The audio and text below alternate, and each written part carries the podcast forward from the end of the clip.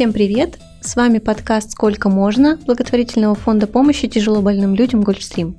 Здесь с экспертами фонда и приглашенными специалистами мы говорим об инклюзивной культуре, воспитании, коммуникации, развитии и многом другом. Меня зовут Алена, я блондинка, мне 27 лет, у меня прямые волосы чуть ниже плеч, зеленые глаза и небольшой курносый нос. На мне белая футболка с узорами из рыб и голубые джинсы. На ногах сегодня у меня серые кроссовки. Сегодня мы поговорим о том, как ребенку помочь в поиске увлечений. Возможно, эта тема будет особенно актуальна для родителей, воспитывающих ребят с особенностями развития, потому что увлечения и хобби не всегда соотносятся с тем, в какие секции и кружки ребенка, так скажем, вводят родители. Со мной сегодня в студии психолог благотворительного фонда Анна Калашникова. Здравствуйте, Анна.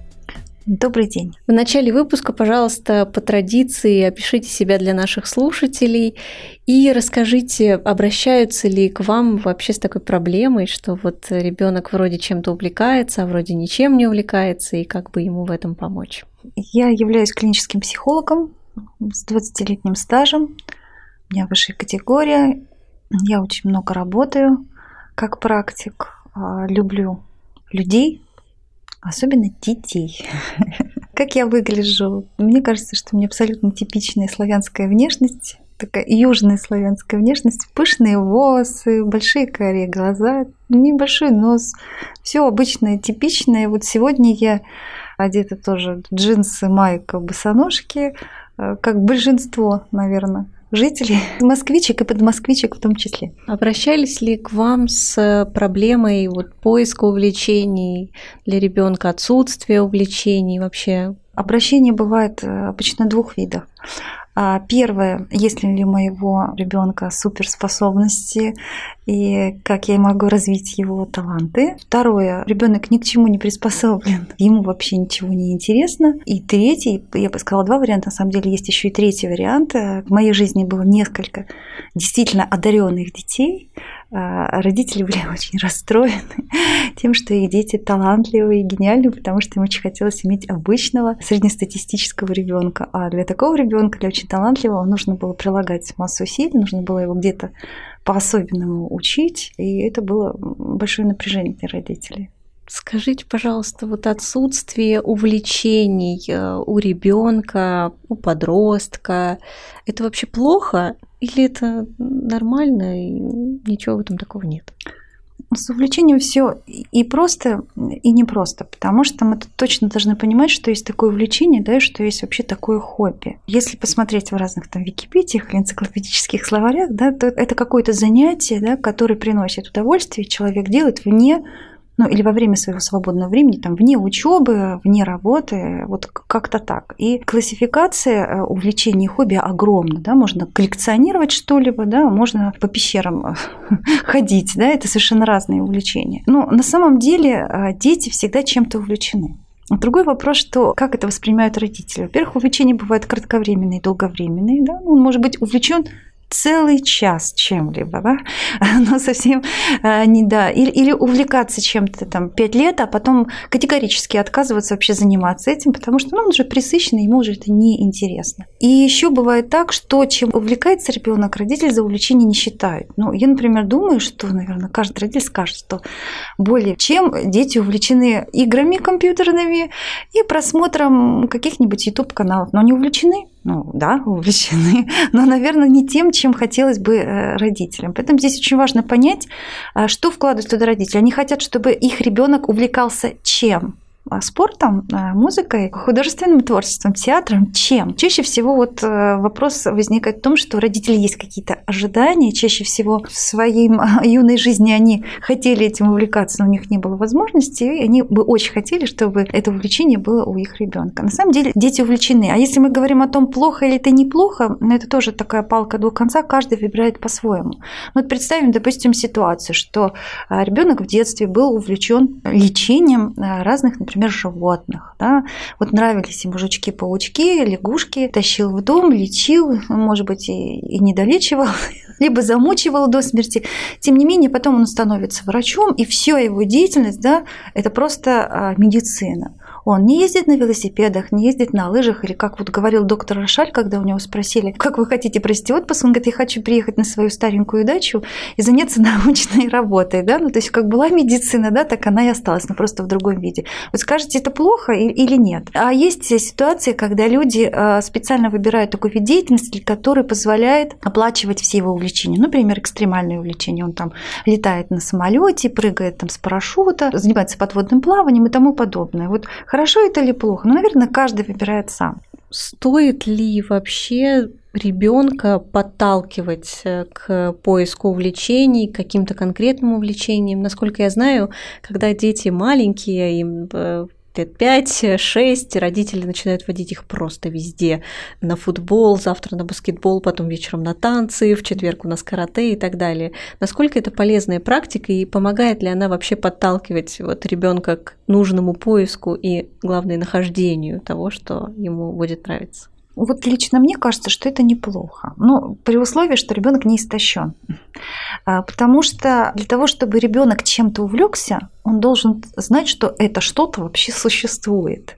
Если он а, живет в очень ограниченном пространстве, и у него нет возможности видеть это, это, это, это, то есть он не знает там какие-то виды спорта, там, нет у него там велосипедов, роликов, у него нет красок, еще чего, то есть у него нет возможности сделать, ну, конечно, как он может выбрать увлечение? Ну, может, наверное, но не очень все это ограниченное, в ограниченном количестве находится. Конечно, когда ребенок начинает много посещать каких кружков, он, по крайней мере, начинает, скажем так, слушать себя да, а, ну, резонирует это с его желанием дальше заниматься этим или нет. Нравится ему это долго, да, или достаточно какого-то короткого времени, когда он уходит. Но мне кажется, что здесь в основном родители решают очень важный момент, они развивают прежде всего познавательную активность. А вот это дорогого стоит. Вообще в детском саду вот вся система нашей педагогики дошкольной, она как раз направлена на то, что в дошкольном а, возрасте идет большой упор на развитие именно познавательной активности. То есть мне все в жизни должно быть интересно. Там даже песенка такая есть. Как все интересно, все то, что неизвестно, все то, что неизвестно, ужасно интересно. Вот что-то такое сейчас я что-то припоминаю. Очень важно, чтобы ребенку вообще жить было интересно. И листочек вызывал у него интерес, и стрекоза у него вызывала интерес, и театр вызывал интерес, и это вызывало интерес, ну, чтобы э, как минимум было не скучно жить. А затем уже из этого большого множества да, интересующих вещей, конечно, уже потом ребенок или в младшем возрасте, или в старшем возрасте, или вообще совсем во взрослом возрасте уже может выбрать для себя а, какую-то деятельность вне профессии, которая будет украшать его жизнь, делать его жизнь полнее. А вы сказали, что это прекрасно вводить ребенка везде, чтобы он все попробовал, если он не истощается. Mm. А как быть э, с ребятами, которые быстро истощаются? Ну, точно так же предлагать. Но, наверное, у них тогда предложений будет в два раза меньше. Логично, я согласна. А как быть э, с ребятами с особыми потребностями? Сейчас э, для них открываются огромное количество различных секций на любой вкус. Также стоит ли водить везде или выбрать для начала парочку? К сожалению, происходит так, что выбор увлечений зависит от интересы родителей и от возможностей родителей. Потому что а, если особенно мы проживаем там в огромном мегаполисе, иногда приходится тратить очень много времени на то, чтобы доставить до этой секции. То есть у нас всегда дефицит и времени, ну и часто денег, потому что некоторые увлечения детей достаточно э, высоко оплачиваются, то есть не все у нас то есть бесплатно. Но мне кажется, что здесь опять-таки должна включиться какая-то родительская чуткость и а, посмотреть, какие у него есть способности и склонности. К сожалению, не всегда это совпадает. Человек может очень здорово рисовать и не, не хотеть этим вообще заниматься. Мне кажется, что а, здесь родителю тоже нужно понять, э, что он хочет от ребенка. Дать ему возможность чем-то увлечься, очароваться, а потом разочароваться, или обучить тому, чему ему, например, пригодится когда-либо в жизни. И это очень тяжелый для родителей момент, потому что мы не можем дать ребенку все. Ну, хотя бы частично, а я бы так сказала, большой малярной кистью показать, что это есть, мы можем. Ну, например, то, что можно рисовать. Рисовать можно как? И на планшете, да, и можно рисовать там руками, даже для ребят с ограниченными возможностями, да.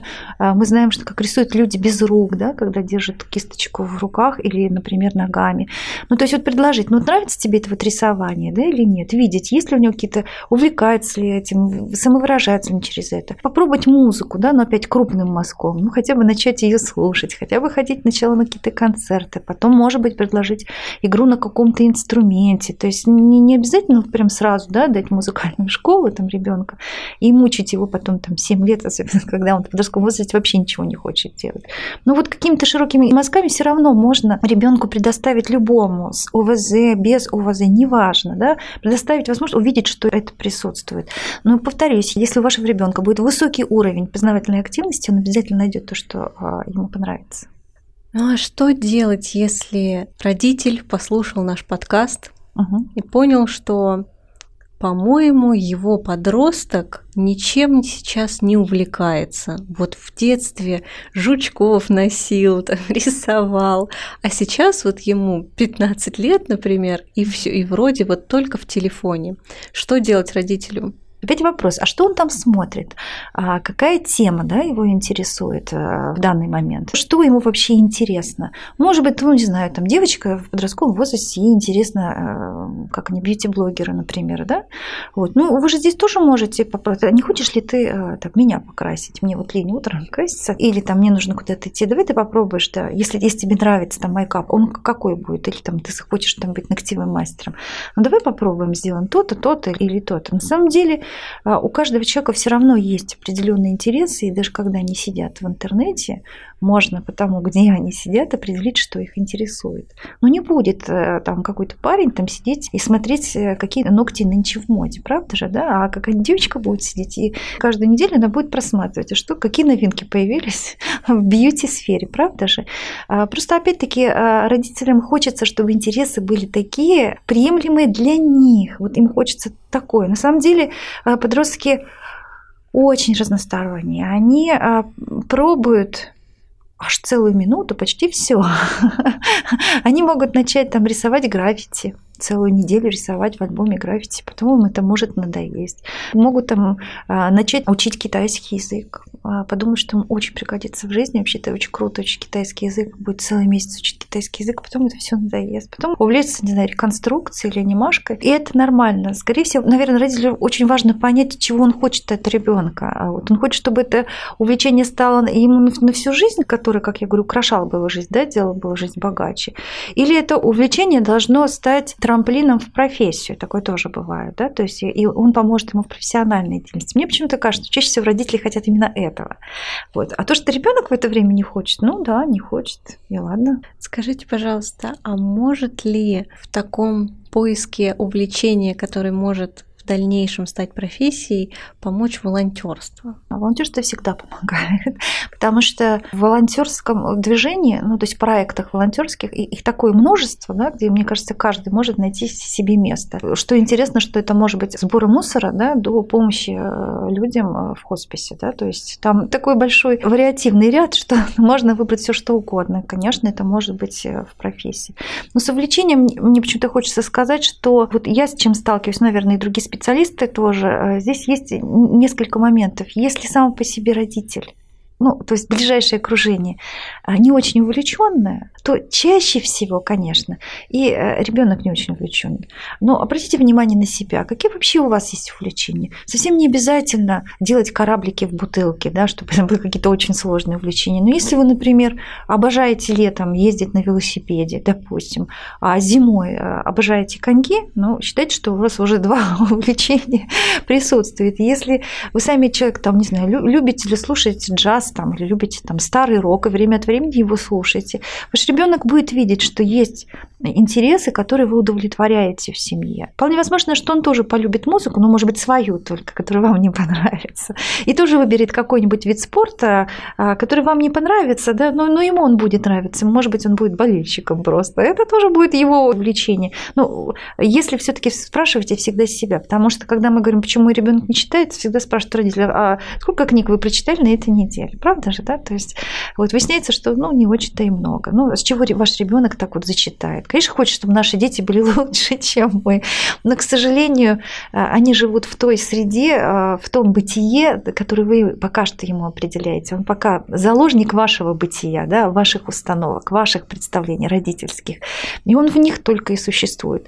Ну, а если немножко вот подытоживает, да, то есть, а, родитель должен быть сам увлеченным, а, б, должен предоставлять множественные возможности для увлечения, то есть уходить в разные кружки, драм-кружок, кружок похода, хор-кружок, не пейте охота. Пусть ребенок попробует, не бойтесь, что они а, бросают, они просто, а, скажем так, ищут тоже себя, это нормальный поиск. Хорошо, что он происходит в 5-6 лет, а не в 46-47, хотя там тоже можно себя поискать, но, наверное, лучше все таки это сделать пораньше. Ну и третий момент, если все таки вы видите, что вашему ребенку что-то интересно, ну, помогите ему. Если вашей девочке интересно бьюти-блогерство, ну даже не только бьюти-блогерство, вообще нравится а, майкап, да, ну, вы же можете просто подарить ребенку, не знаю, какую-то палитру, принести а, голову куклы, или если нравится, да, пусть она ее красит как угодно, он на нее натренируется. То есть вы можете поддерживать а, увлечение мягко, ненавязчиво, почему нет? Спасибо, Анна Алексеевна. Я хотела бы также выразить поддержку того, что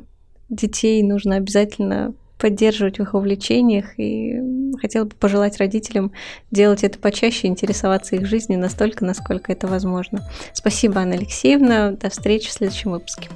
Всего доброго.